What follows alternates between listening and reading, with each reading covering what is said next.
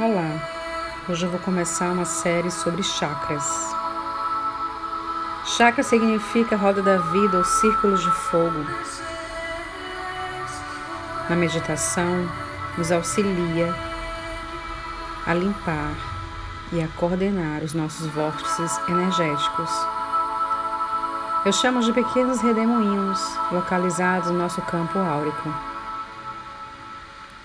Tem uma atribuição de manter a transparência contínua entre as fontes de energia cósmica, universo espiritual e telúrica, mundo natural, com o plano material, nosso corpo orgânico.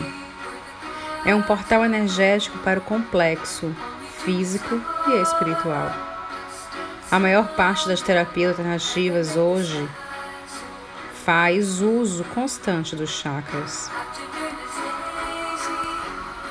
para ativar o processo de cura, autoestima, amor próprio e equilíbrio. Um chakra equilibrado sempre produzirá saúde, bem-estar, disposição e segurança. Tenha certeza disso.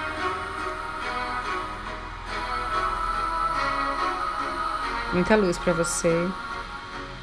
E vamos seguindo com os próximos áudios.